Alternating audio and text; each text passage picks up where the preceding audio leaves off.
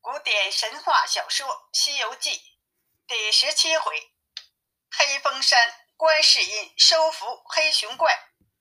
上集说到，悟空离开了观音院，一个筋头就到了黑风山。仔细一看，果然是一座好山。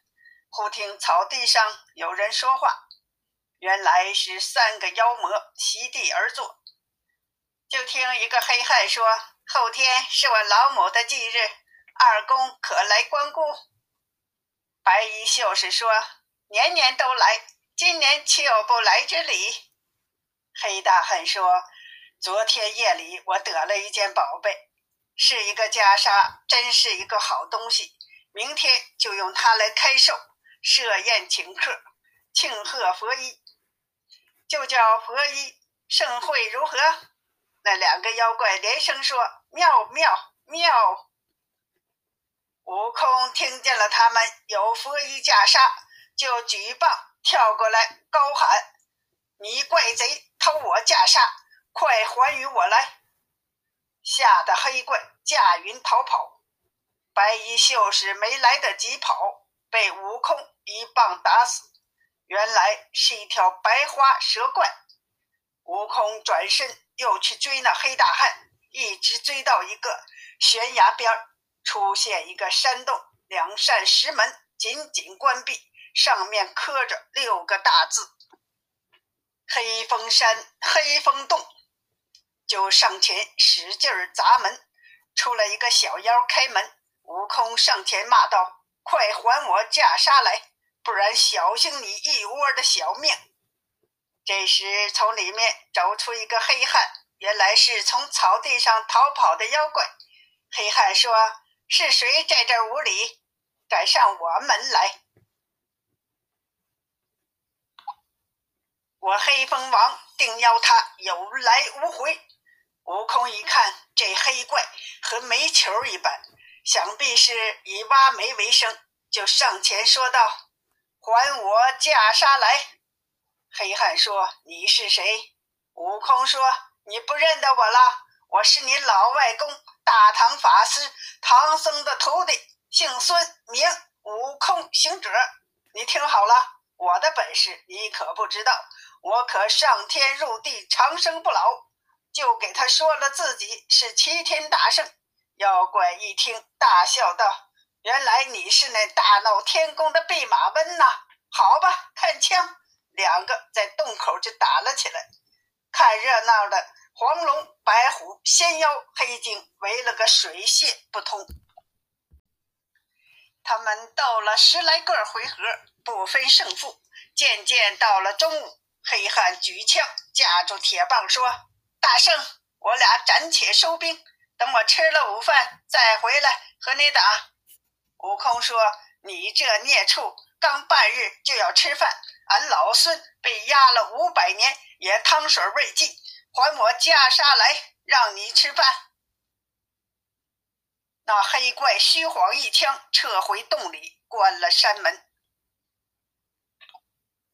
悟空打不开山门，只得返回了观音院。众僧人正在扶持唐僧完成早上的斋饭，正在准备午餐，就见悟空从天而降，忙见唐僧，报告师傅。袈裟在黑风怪手里，众生听了都合掌磕头。三藏说：“既然有了下落就好。”悟空也吃了饭，随后又驾祥云返回黑风洞。刚一落地，就见一个小怪，左手嘎吱窝下面夹着一个花梨木匣子，从大路上慢慢悠悠走过来。悟空心里想。这匣子里一定有请柬，就举起棒，一棒打死。拿过匣子一看，果然有一封请柬。展开一看，是给大闸金瓷长老上人丹房的帖子，要开佛衣大会的。悟空见了，哈哈大笑。原来他也与妖精结党，难怪他也活了二百七十岁。悟空就变成了这个老和尚的样子，拿着帖子，叫开了门，小妖一看是金池长老，就忙禀报黑怪。黑怪说：“送帖子的人刚出去，怎么这么快就来了？”就断定肯定是孙大圣，就忙命把佛衣藏起来，叫他莫看见。悟空进了前门，见天井中松翠、桃李争翠，丛丛花香，也是一个洞天之处。又见那二门上有一副对联，写着“静隐深山无俗处，幽居仙洞乐天真”。再看三层门里都是雕龙画栋、明窗彩户，只见那黑汉子头戴软帽，身穿丝袄，脚穿鹿靴。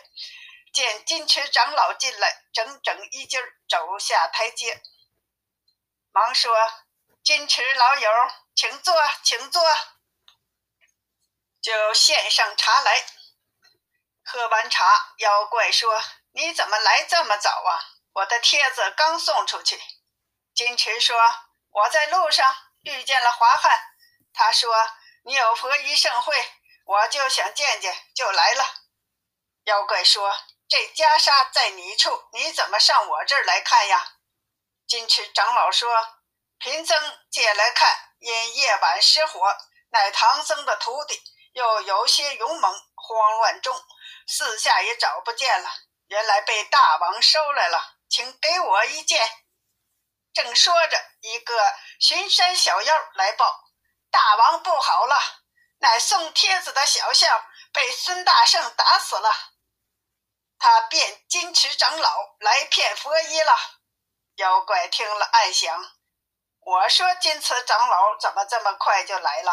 果然是他。”就急忙起身，拿起枪向悟空刺来。悟空急忙从耳朵中取出金箍棒，现出本相，从天井斗到门外，吓得群魔胆战心惊。他俩从洞口打上山头。又从山头打上云端，吐雾喷风，飞沙走石，直斗到日落西山。妖怪打不过悟空，就又变成了一阵清风，跑回洞里，紧闭石门，不出来了。悟空无计可施，只好又回了观音院。师傅正眼巴巴在等悟空，见了悟空到了眼前，非常高兴。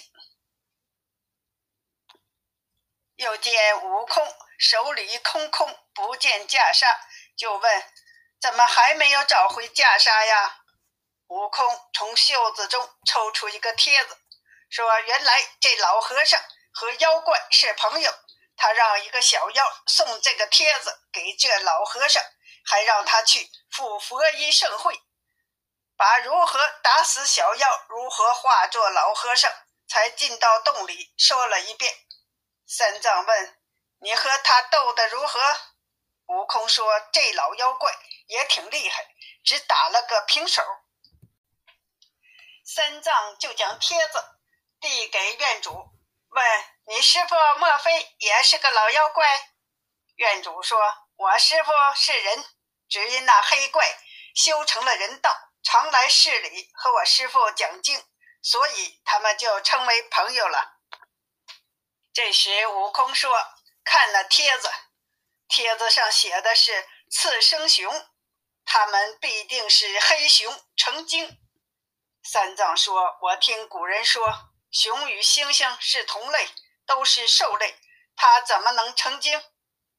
悟空说：“俺老孙也是兽类，只是做了齐天大圣，世间有九窍者都可以修成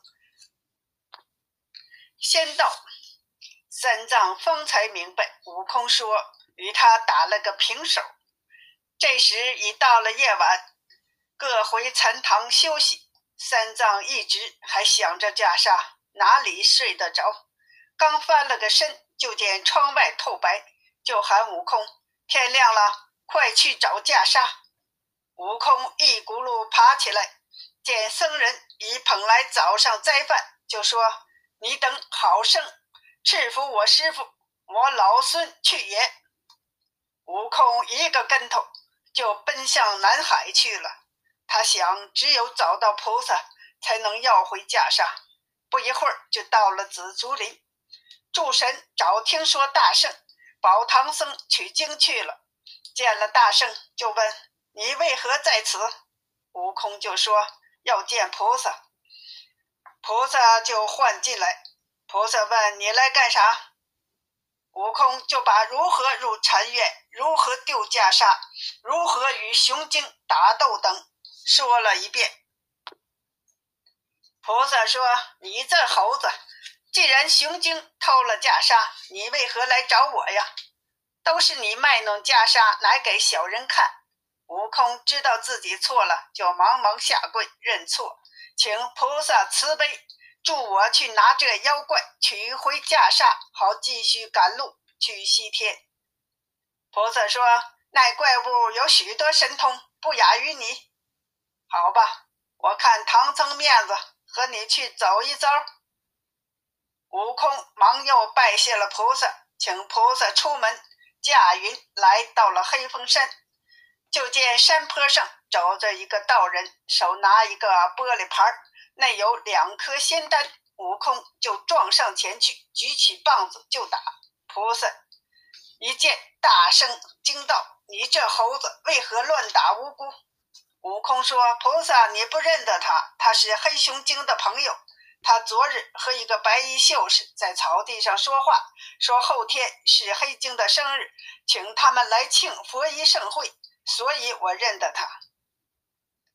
他是替那妖精去上寿的。”菩萨说：“也罢，也罢。”悟空近前一看，原来是一只苍狼。那盘子底下写着“灵虚子智”。笑着说：“造化，造化。”悟空说：“这怪叫不打自招了，就和菩萨商量如何变作灵子虚。我变一个仙丹，你捧这盘子和两个仙丹上寿。等妖怪吃了仙丹，我就拿下他。”菩萨说：“好吧。”菩萨就变成了灵子虚，来到洞口，守洞的小妖就报告说。灵子虚来了，就请他进了洞，并献上一粒仙丹。妖王放在口中，还没等咽，那丹就一个劲儿的往下滑，一直到了妖怪的肚子里，他就翻滚在地。菩萨也现回原形，取回了佛衣。悟空也从鼻孔中钻了出来。菩萨取出了箍套。将这妖怪的头套上，收服回珞珈山去了，让他做了个守山大神。悟空谢了菩萨，带着袈裟回到了观音院。欲知后来，请听下集。